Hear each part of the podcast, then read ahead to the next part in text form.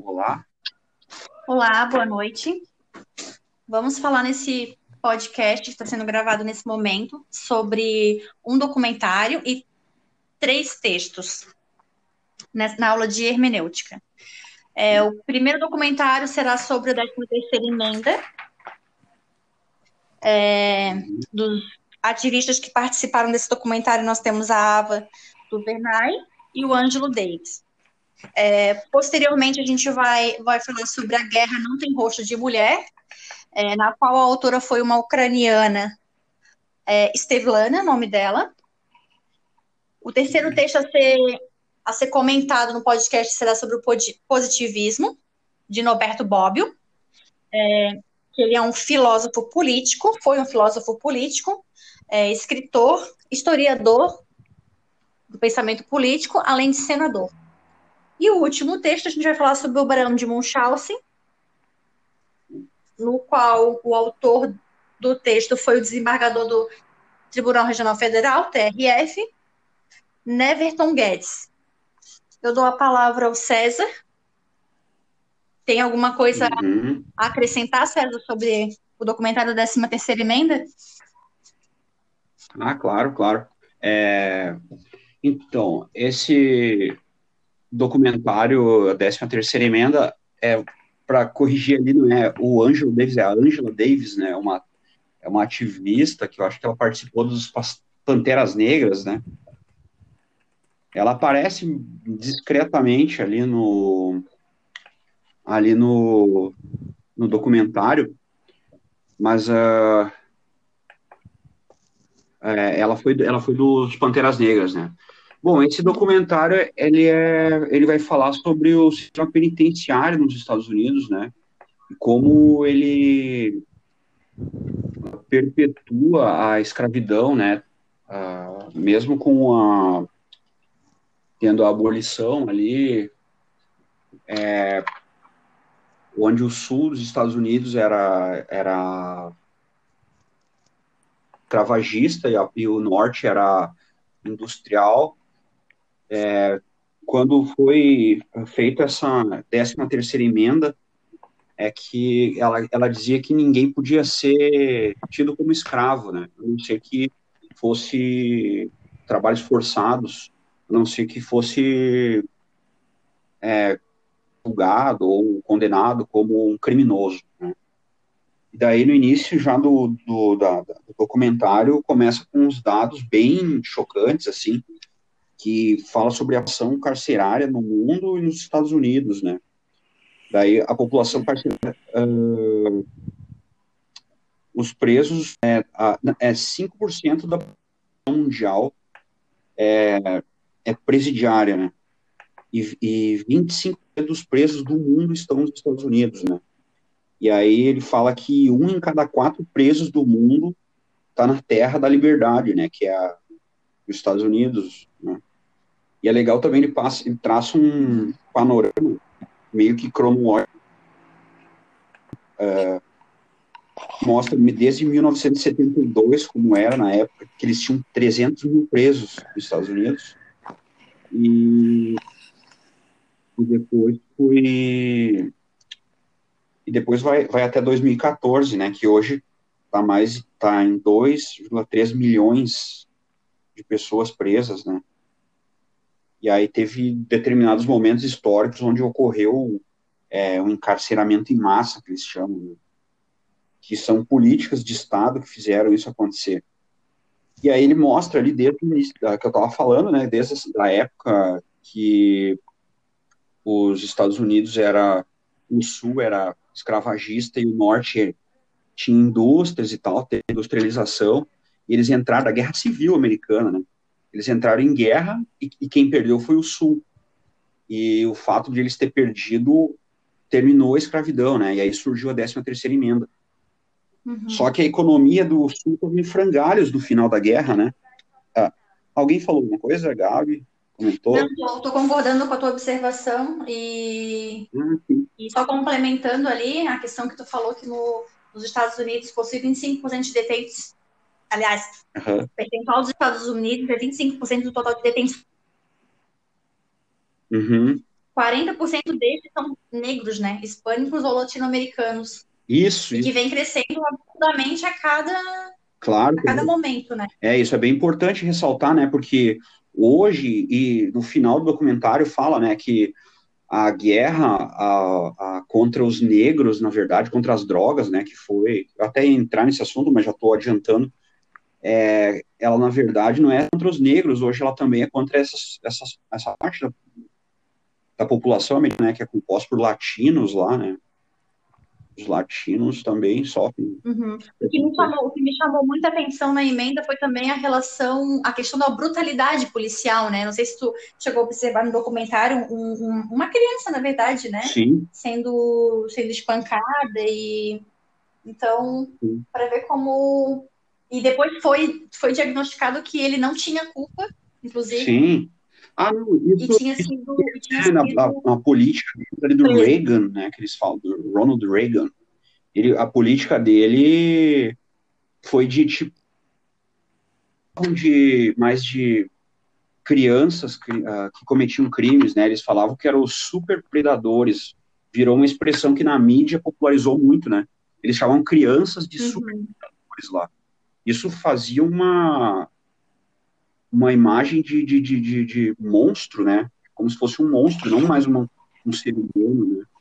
Então, isso foi trabalhado durante o governo anterior, que foi do Nixon, que ele, ele criou, criou não, já tinha isso, então, desde a Guerra Civil ali, que os, os negros escravos foram libertos, foi uma grande parte da população negra que, tava, que era antes escrava, agora foi solto para rua e tava, tipo, não tinha terra, não tinha para onde ir. Aí eles pegaram, surgiu a 13 terceira emenda, que falava que quem, quem só podia ser escravizado quem tinha cometido um crime. Aí tinha uma exceção à regra na 13 terceira emenda, quem cometeu o crime. O Sul começou a explorar isso, mas foi geral, né? Mas o Sul era mais forte. Tanto é que o racismo hoje é mais forte no Sul, até hoje é mais forte no Sul dos Estados Unidos, né? Então, essa, Sim, essa regra é, virou uma é, virou um modus operandi deles, né, de criminalizar o negro, né? Por exemplo, eles não tinham terra, não tinham para onde ir. E aí eles criaram um crime que era vadiagem, era, era crime de vadiagem e de vagabundagem, uma coisa assim, é, com os crimes, ou seja, as pessoas que não tinham para onde ir, ficavam na rua, eram jogados dentro de presídios, e obrigados a trabalhar como escravo. Isso ajudou a economia do Sul a, a subir de novo, né? Ou seja, a, a, escravidão tinha sido abolida, mas ainda estava na prática as pessoas estavam sendo escravizadas ainda, né? E aí isso começou ali, é, isso estava latente ainda essa ideia de que o negro é submisso, é, só serve para isso, né? Então tava isso estava latente nessa época, assim, na, na, no inconsciente das pessoas, e foi trabalhado pelo cinema também, né?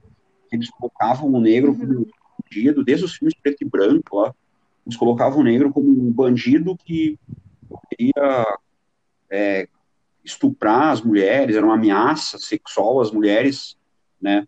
Ou o bandido sempre era o negro, e aí vinha um, um branco, bonzinho, que num ato heróico e glorioso salvava o, o acabava com a... Não, e o que, o, que a gente, o que a gente consegue observar também no documentário é que é, o fim da escravidão, vamos né, botar um aspas aqui, uhum. é, nos Estados Unidos, dos negros, é, ao longo do tempo ele vem sendo, foi sendo substituído por outras formas de segregação, né?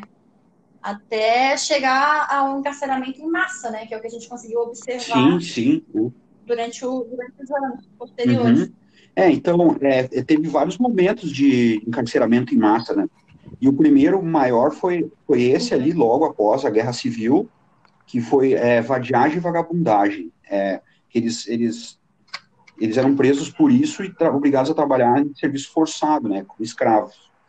Aí depois uh, o, o, filme narra ali que com o Nixon, né, com a política de política antidrogas do Nixon, que colocava, uhum. encarcerava o negro, né, que era o... Na verdade, foi uma guerra contra as drogas, foi uma guerra contra o negro, né, porque eles estavam sempre na... é, precariedade da, da sociedade, né? E, e aí isso foi um período de grande encarceramento em massa. Só que eles falam que ali foi trabalhado mais a, tipo, a época do Klux Klan nos Estados Unidos, que era uma... Isso foi, já veio na época do Ronald Reagan, né? Antes eles trabalharam só na ideia, né? Primeiro eles... O negro é mal, o negro é mal, o negro é mal. E aí, tipo, mas as, na prática não acontecia tanta coisa, assim. Acontecia, né? Mas o que foi posto mais em prática foi no governo Reagan, que eles falam, né? Que aí foi que ele Sim. soltou a polícia na rua, e também no governo que teve depois do o Clinton, né? Ele também reforçou isso. Ele endureceu as penas, aumentou, expandiu a polícia, o sistema carcerário, e posteriormente ele veio a reconhecer que isso não funcionava, não era efetivo, né? E que estava tornando o karma americano, né? A parte do PIB deles ia para pagar né, os, as custas de ter tanta gente presa, né? E. Exatamente. é, eu acho que, só pedindo licença aqui, né, na fala do César, eu acho que uhum. só uma coisa que a gente tem que fazer uma colocação é, é a, a linha histórica, né, abordada pelo documentário mesmo, né? Porque Sim. ele nos dá a dimensão da política a qual nos dias de hoje a população negra se encontra sujeita à violência e criminalização desde quando teve uhum. a, a, sua liberdade roubada lá na África e trazida para os Estados Unidos, né? A diferença uhum. é que agora acontece de uma forma camuflada, reforçada uhum. pelas leis que tentam fazer parecer tudo ser algo normal, né? Mas eu acho que o, o único objetivo desde o princípio foi garantir a riqueza, a manutenção dos lucros das uhum. classes mais ricas, né?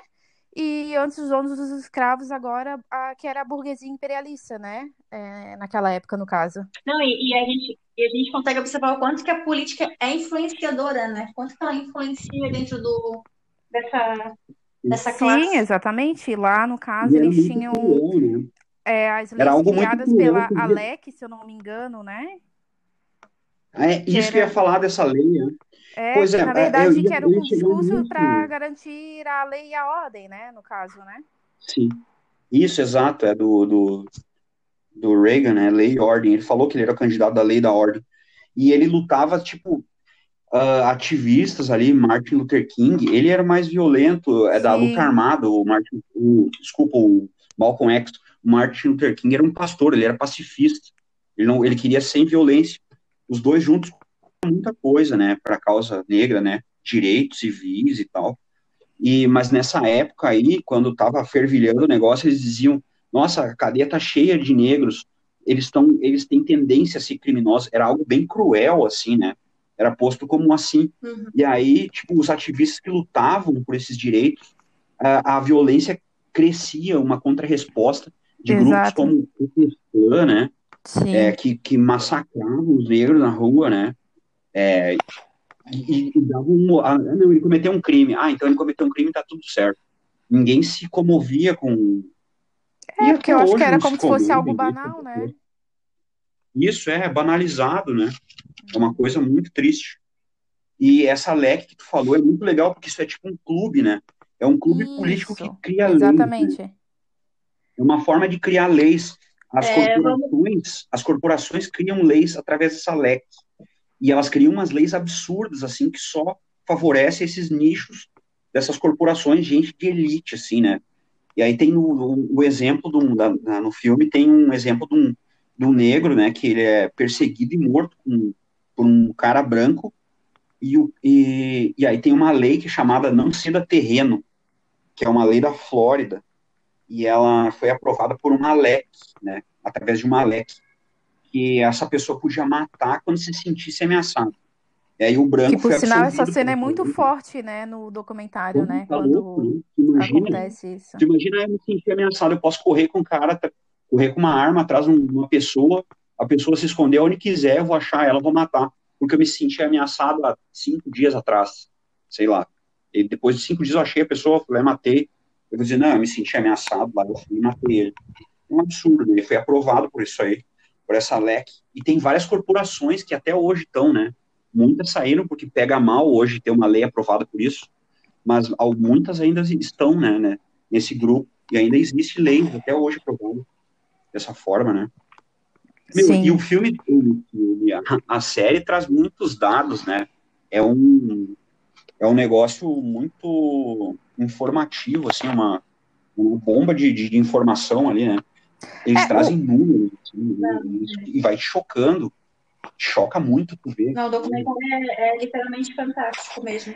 É, a única coisa que me chamou assim bastante atenção, não a única coisa, né? Mas um ponto que eu acho que poderia ser relevante porque o Barack Obama, na realidade, foi o primeiro presidente de, de, negro da história dos Estados Unidos, né? Em nenhum momento foi uhum. falado nele nesse documentário.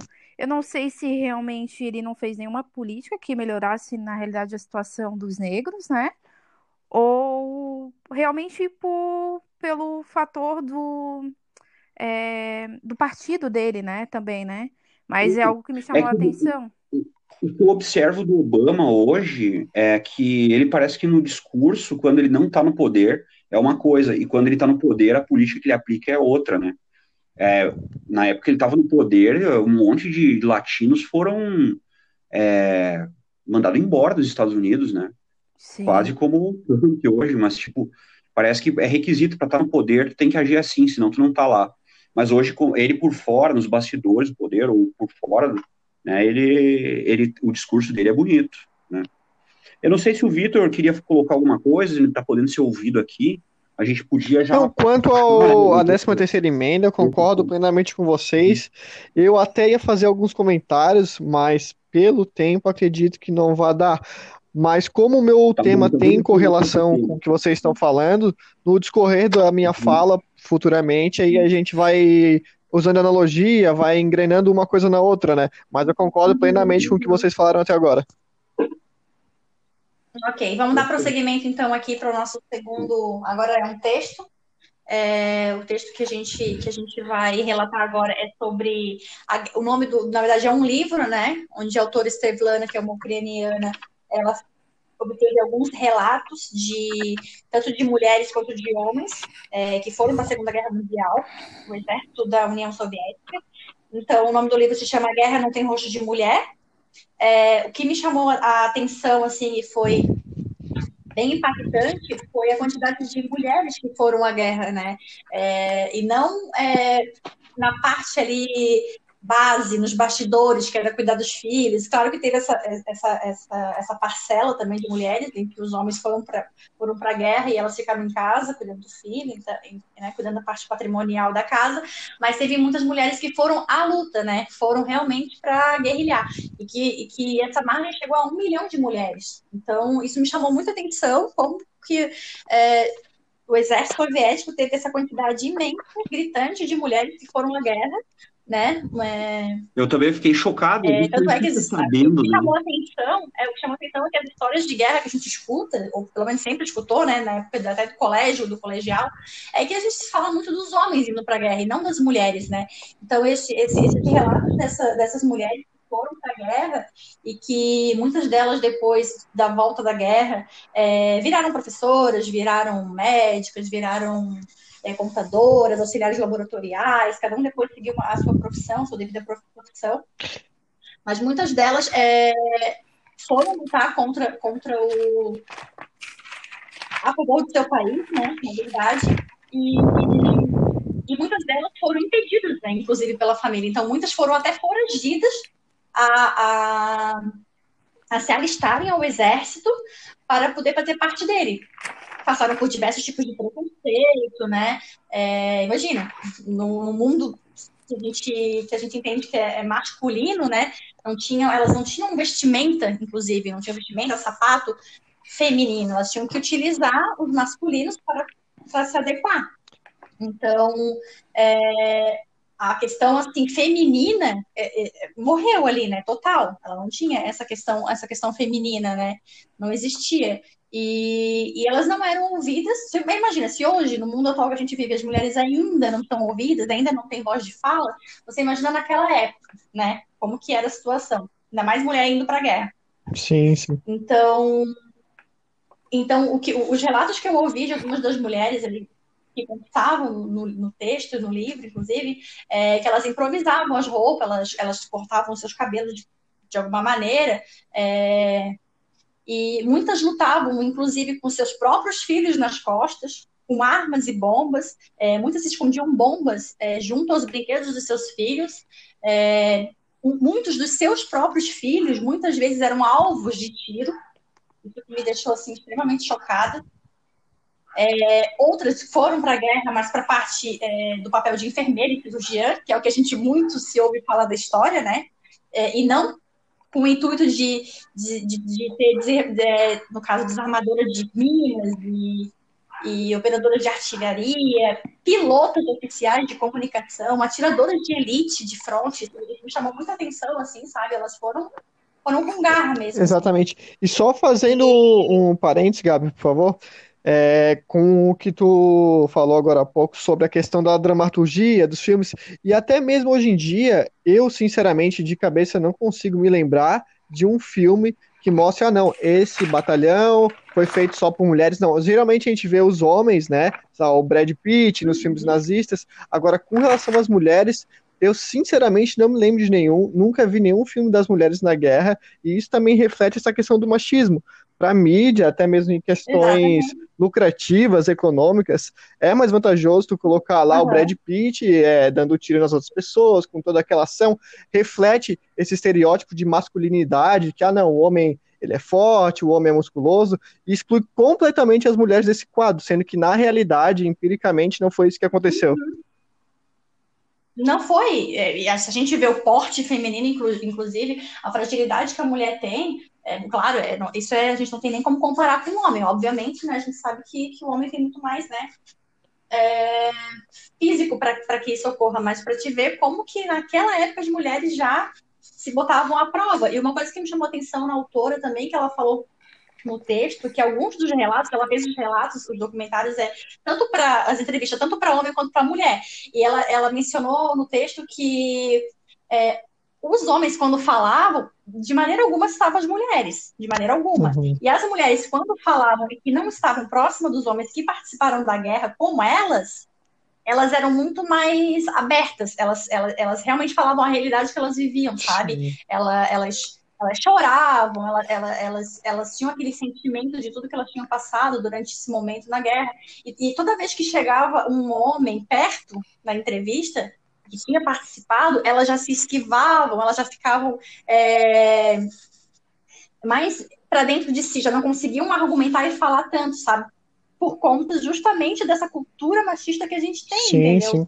Ainda, é, ainda hoje, assim. Né? É, e eram meninas, né? Elas, elas foram pra guerra com 16, 17 anos, então tu imagina, eram muito meninas, assim. Gabi, só fazendo uma observação, eu particularmente adorei, né, ler esse texto. É, em alguns momentos eu fiquei bem emocionada, porque é algo que realmente a gente não tem conhecimento, né? E não tem conhecimento por quê, né? Isso que é o mais triste, né? Eu acho que nessa obra, no caso, ele consegue, é, ela consegue, né, é, reunir relatos silenciados por décadas, né? Que, como você falou, essa história não é só dos homens, é das mulheres também, né? E eu acho que nesse sentido a autora conseguiu demonstrar, uhum. né, pela via, pela via do jornalismo, a emancipação da mulher, né, que viviam presas dentro de uma história fictícia, né, justificando pelos é, argumentos, né, como o medo masculino, né, como se elas não contassem é, direito à guerra, né, por ela estar falando. Sim, né? sim. E outra questão que não, imagina, 16, 17 anos. Elas, tipo, deixavam a família, às vezes deixavam filhos. Então, nossa, isso, assim, para uma mulher, que a gente sabe que é mais difícil, tem um peso muito maior, né? E, e também aqui o que me chamou a atenção é que, assim, ó, elas chegaram, muitas chegaram das, da guerra é, porque eles receberam, né, enfim, medalhas e tal, é, pela boa atuação, e muitas chegaram da guerra é, tendo um, forte preconceito da própria sociedade tanto dos homens quanto das próprias mulheres. Isso que é o mais terrível. As próprias mulheres foram preconceituosas com as, com as mulheres que foram para a guerra. Por conta de quê? Porque elas achavam que não. Peraí, elas estão indo para a guerra para quê? Não, não para lutar a favor do país, mas sim para andarem com o meu marido, né? Eu estou aqui cuidando do meu filho e tal, e ela está lá como, sei lá, uma prostituta para andar com meu marido. Então, esses relatos, assim, foram, foram bem, bem, bem emocionantes, assim. E tanto é que uma, uma é, uma das mulheres que foram à guerra mencionou que, claro, obviamente, a gente sabe que existe, né, esse tipo de relação, existiu, inclusive, mas que eram, era, inclusive, muito poucos, muito pouco relacionamento, sabe? É, que realmente muitas delas tinham ido com intuito total pelo país, por conta da pátria, né? Sim, sim. E não por envolvimento de seja. É, eu até quando eu li esse texto, eu fiquei curioso quanto a uma questão e eu fui pesquisar na internet. Não vou adentrar aqui em questões políticas e tal, né? Mas é uma reflexão que eu acho que, gente, que nós temos que fazer, é por que só os homens têm um alistamento obrigatório? Uhum. Por que não as mulheres? E É, no site qual, e no site qual eu pesquisei e tal, tava lendo, eles deram um exemplo de um desenho que todo mundo já viu e que é realmente a realidade, que nem passaria pela minha cabeça, na verdade, e seria da Mulan. A Mulan, aquela japonesinha que teve que é, se transformar É. num homem para conseguir adentrar no exército e ao final foi o destaque. Então isso acontece muito hoje em dia. E claramente, assim, né, tendo em vista os relatos que nós temos nos textos e historicamente comprovado, é, existem muitas Mulans, podemos dizer assim, é, marcadas na história. Existem. Não existem, com certeza, com certeza. É, no, no depoimento, elas relatam a questão do, de carregarem os homens nas costas, muitas vezes, né? Então, nossa, filhos, eu queria falar assim, foram. Eu É. posso falar uma coisinha, só uma observação, que eu acho interessante, assim, é que as mulheres, ela, tipo, nos filmes que tu vê, como o Victor falou, né, só vê filme de guerra que fala de homem, o resgate do Ryan, é, sobre o Sol do Oriente, vários filmes de guerra, e aí mostra o sofrimento do homem, como o homem sofre na guerra, e não mostra o lado da mulher, a mulher ou só enfermeira, mas ah, se tu parar para ver os relatos dessas mulheres ali, mostra que elas, é, como elas participaram na, como ah, que elas não puderam falar as peculiaridades delas, o sentimento, o sofrimento delas ali, não tem voz, né, para dizer não é isso, Uhum. não parece que não importa. E tipo, elas além do medo de matar e morrer, elas ainda tinham estupradas, né, ser abusadas numa guerra, né, por ser mulher, né? Não, e isso, Sim. a gente- consegue casar é muito com a realidade de hoje, né? Como eu tinha me- mencionado no início, a gente não tem voz, ainda não- não- na sociedade que a gente vive hoje, ainda não temos total voz ativa, né? Voz de fala. E outra coisa, é, dá pra gente até casar com relação ao, prime ao primeiro documentário da 13ª emenda, por quê? Porque boa parte dos negros mulheres, né, também, também são, são presas, sofrem por preconceitos, enfim, né? Isso já desde os tempos mais antigos, assim, até os histórias de E hoje. só puxando, puxando um parênteses quanto ao que o César falou, até porque nosso tempo já está quase chegando ao fim. É, se tem um filme muito famoso, Corações de Ferro, não sei se alguém já assistiu, é com Brad Pitt, e que chega a um dado momento do filme que eles estão na guerra e as mulheres eram comercializadas como acompanhantes, prostitutas, enfim, e no filme, né, no Uhum. filme, elas se trocavam por cigarros, por uma garrafa de água, e em certo momento eles invadem uma casa e lá estão duas mulheres, e as mulheres estão servindo eles, estão fazendo a mesa, estão fazendo a janta, estão arrumando a cama, que eles vão dormir. Então reflete claramente esse quadro machista o qual nós temos hoje, dando a entender que sim, realmente acontecia, mas dando a entender que naquela época apenas os homens iam para a guerra e as mulheres continuam fazendo seus serviços laborativos meramente domésticos. É, mas eu acho Sim. que o, o interessante também é que isso faz muito tempo, né? Mas por que que perpetua, né, ainda essa linha de pensamento?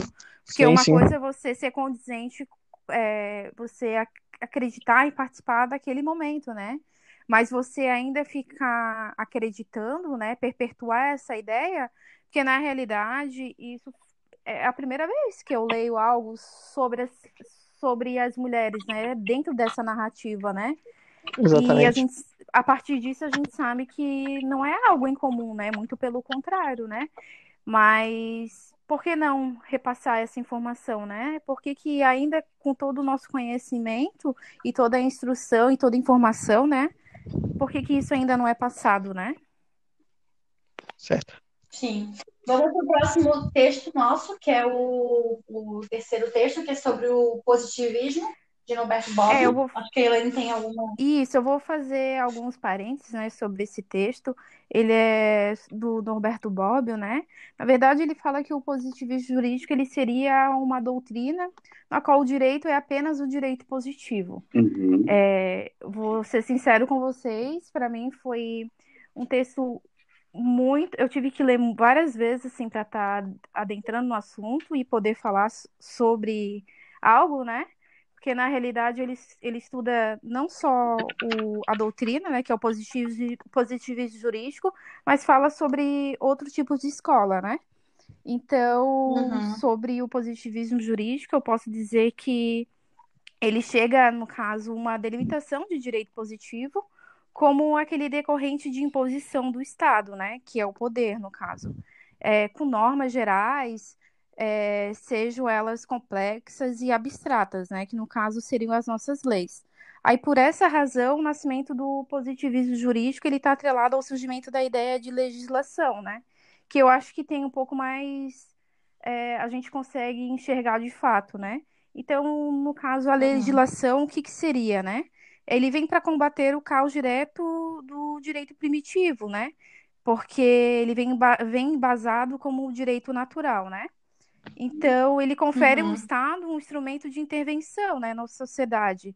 Ele não só trata um movimento ligado ao Estado moderno, no caso, como de, é, de um certo modo que todos os países tenham adotado uma codificação, né, com o fortalecimento da lei, é, é baseado no positivismo jurídico, né? É, e assim, o que ele vem trazer realmente, o positivismo jurídico, é uma ruptura né, na consideração do direito natural, como eu falei anteriormente, né? É, uhum. Admitindo, no caso, aquele direito, não apenas o direito positivo se faz necessário, mas é, se faz necessário justamente para demonstrar como se deu a, a, a ruptura em si, né? Então, ele defende é, fica. Como é que eu posso explicar? É... Ai, gente, só um pouquinho. É, ele fica, como é que eu posso dizer? Ele fica reduzido a uma objetividade, né? Ele, ele... Limitado, na verdade, né? Isso, exa... Isso ele fica sentido. reduzido, limitado, uhum. né? Ele vem questionar a existência uhum. da verdade neutra e objetiva, né? E que pode existir uhum. verdades uhum. que resultam, vamos dizer assim, de ponto de vista particular. Então, no caso, a gente vai ter vinculações a certas convicções políticas e religiosas, porque cada um tem um pensamento diferente, né? Sim, sim. O que eu consegui observar do positivismo aqui, é, fazendo um panorama aqui agora histórico, é que ele é mais teórico, né? Ele desenvolve termos técnicos para justificar o que seria o positivismo é, jurídico, né? Isso. né? Aí, como tu falou, é, no meu entendimento, né? É, o positivismo jurídico tradicional, o que, que ele defende? O que, que ele defendia? O direito livre de valor, é, no qual o jurista, na sua tarefa é, científica, ele descreve a ordem jurídica e o juiz, ao aplicar a lei, é, deve estar livre de qualquer tipo de livre ou, ou, ou, ciência de qualquer outro valor sobre o direito, né? Sim, ele faz. Seja a política moral, a ciência, econômica, religiosa, assim como tu tinha mencionado também. Ou até mesmo a justiça não pode exercer influência sobre o juiz e o jurista, entendeu? Ele tem que, tem que se desvincular, né? Para dar, no caso, tipo, para julgar, para dar o julgamento dele, né?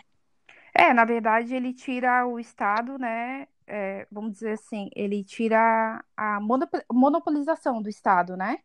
Tipo, ele se torna algo mais abrangente, onde a gente consegue ver o direito e a lei é, para todos, né? Uhum, sim. Tá. Alguém não, mais nosso tempo tá meio curto, né? Porém, eu, eu, eu acho que... É, não, da minha... Reflexão, né? Uhum. O Vitor, pode falar. Isso, da minha parte, eu também concordo. Sim, sim, foi. Tá, vamos pro próximo, vamos pro próximo texto, então. Vamos pro próximo texto, então, que é o, o quarto tá texto, certo. que é sobre o Barão de Munchausen. Tá certo. O, o próximo artigo é o Barão de Munchausen, o Direito Sem Preconceitos. Eu tinha algumas coisas a mais para falar, mas tendo visto o tempo, eu vou reduzir um pouco. Logo de começo, o autor, o Neviton Guedes, que é desembargador TRF1, ele usa de uma ironia que na realidade foi utilizada por René Descartes, que eu vou ler literalmente o que está escrito. René Descartes dizia que não há nada que Deus tenha distribuído melhor entre os homens do que a capacidade de julgar o comportamento alheio sem preconceito. E isso é basicamente o que ele discorre no texto. É, ele faz uma analogia à questão que, é, que foi proposta pelo Barão, né, que é a seguinte: imaginemos um quadro hipotético onde o Barão é, acaba de se atolar dentro de um, de um pasto com seu cavalo. Ele não consegue sair, e diante disso, uhum. ele se puxa pelo cabelo. Ou seja, é, é uma falsa percepção, é uma ilusão que o barão tem que ao puxar o cabelo, ele irá sair daquele vala, daquela vala e uhum. etc. Ele tem uma pré-compreensão, na verdade, né? Uma pré-compreensão daquilo que vai... E aí o que ele aduz nesse texto é, até ele puxa um pouco de forma analógica para as questões técnicas processuais dos magistrados e as pré-compreensões que eles têm perante alguns casos, por exemplo, como no direito constitucional, uhum. eleitoral e principalmente penal. Ou seja, né, vou dar um exemplo aqui. O João foi denunciado por tráfico, denunciado, ele não está sendo acusado, ele está sendo denunciado, supostamente, isso a gente tem que sempre deixar claro. Mas ele tem um certo estereótipo na cabeça do magistrado, né? Bom, ele é negro, ele é pobre, ele tem tatuagem, ele tem o cabelo descolorido, ele usa determinado tipo de roupa. Então, ele julga mais de acordo com o autor, e aí seria o que chama-se direito penal do autor, você condena não o ato, e sim a pessoa que está praticando, né? Eu não condeno o, o indivíduo qual está usando drogas agora na cobertura da Beira-Mar Norte por ele ser milionário. Mas o, o, o, Joãozinho, que está ali na Chico Mendes vendendo droga, eu vou condenar por ele ser o Joãozinho. E ele aduz isso de maneira analógica no texto muito claramente. Ele fala sobre os preconceitos, e isso reflete em todo o judiciário, que acabam por desvirtuar. E aí a gente vai pegar um gancho com o que o César falou, é, que consequentemente nós teremos uma grande massa de pessoas encarceradas, a grande maioria é negro, é pobre, não precisa entrar numa uhum. penitenciária para saber disso, basta você ligar o noticiário, quase todos estão sendo presos pelos mesmos crimes, que é roubo e uhum. tráfico. Então achei muito interessante isso que ele trouxe, da pré-compreensão do mundo, da soberba, da arrogância que alguns magistrados têm ao julgar pessoas. Ele também diz, só deixa eu pegar aqui bem certinho, cadê Posso fazer um comentário? Que nós aprendemos... É, eu sim, acho sim, sim, que quando tu fala em pré-compreensão, tu fala de preconceito, né? O cara tem um pré-conceito e aí ele, o texto ele alerta sim, também sim. que nem sempre é negativo tu ter esse preconceito. A maioria das pessoas está propensa a ter. Isso, eu ia falar. É, eu acho que quem menciona. Eu acho que é. menciona isso é Gardner, não é? Que adverte que nem sempre é negativo o preconceito ou a O problema é tu não questionar que tu tenha isso, tu não assumir que tu tem isso, e não, tu não questionar, pô, eu tô tendo esse pré essa pré-compreensão. É, de que forma isso está sendo, ser, sendo feito com base na realidade, qual que é a minha realidade, qual que é o meu lugar, qual que é o lugar que essa pessoa está. Eu consigo Exatamente. ter empatia com isso, eu tô, né? O, o problema é não, não admitirem isso. Né? A... a... gente tem cinco minutos. E eu até para dar um exemplo. Eu, o meu comentário sobre esse texto, eu, eu, vou deixar aqui porque a gente tem pouco tempo, né? Mas eu acho, eu, eu esse parênteses eu acho importante, né? Uh, que eu achei bem importante sim. do texto. Sim, sim. E até um, um breve exemplo né, da questão do processo penal, ao qual ele aduz bastante, é, todos nós, todos nós já temos uma pré-compreensão sobre o réu. Pô, ele já foi na delegacia, já foi registrado um BO contra ele, o promotor já acusou, então já chega ao magistrado, e isso é uma coisa que o Auri Lopes Júnior, que também é advogado, professor de processo penal, já, já mencionou em outras palestras, enfim, que ele já chega com. O processo penal é contaminado. É contaminado contra o réu, e deveria ser ao contrário, que o indústrio por réu manda ao contrário. E nesse texto, ao final, é, o doutor fa faz uma crítica que ele fala exatamente isso, que o César mencionou agora há pouco toda interpretação começa com conceitos prévios, ou seja, a pré-compreensão, preconceito que nós estávamos falando. Que no seu itinerário, no caminho, serão substituídos por conceitos mais adequados, ou seja, quando tu vê a obra Sim. realmente, quando tu vê o que está acontecendo, tu acaba desvirtuando, ou não, claro que alguns não, o, o, o quadro que está exposto. Exato. Uhum. Tá bom, gente. Ele também, ele, também, ele também acho que tem mais um minutinho. Cortou, Vitor. Para mim, cortou um pouco o que o Vitor falou. Mas é, é, é isso. Eu, como é que a Elaine tem alguma coisa a colocar ainda? É, eu só ia falar que na realidade é, isso vem a se manifestar, né, também pela ausência de é, reflexão sobre os efeitos da externalidade, né, como vocês falarem muitas vezes negativas, mas pode ser positivas também, né? Então, nesse caso, a compreensão ela não é apenas um comportamento apenas reprodutivo, né? Ele também pode ser produtivo, né? Negativamente sim, sim. ou positivamente, mas a questão é que a gente tem a gente faz opiniões através, a gente tem opiniões de acordo com o nosso pensamento, né, da nossa visão. Sim, exatamente. E a, a compreensão, na verdade, é uma obra qual está em constante construção, né? Lembram que a professora ainda comentou, não é algo do passado, é algo que a gente vai melhorando culturalmente nos dias, né? Dia a dia. A gente vai construindo, na verdade, né? Sim, exatamente. O fato, que, o é. fato de a gente reconhecer que a gente tem uma pré-compreensão, né, na verdade, não significa que a gente tenha uma opinião prévia ou, ou uma opinião sobre algo, né? Mas automaticamente a gente faz esse tipo de julgamento, né? Exatamente. Então é isso, gente. Eu acho que, né? Até passou um pouco, né? Todos colocaram suas colocações. É, vamos aqui, as, as apresentações foram os textos relatados hoje, o debate se deu através do Vitor Porto Abreu, César Rogério Silva, Elaine Barros da Silva e Gabriela Schmitz Gomes. Boa noite. Uma Obrigado. boa noite Obrigada, a todos. Boa noite. Obrigado, boa noite. Obrigado. Ok. Obrigada pela participação de todos.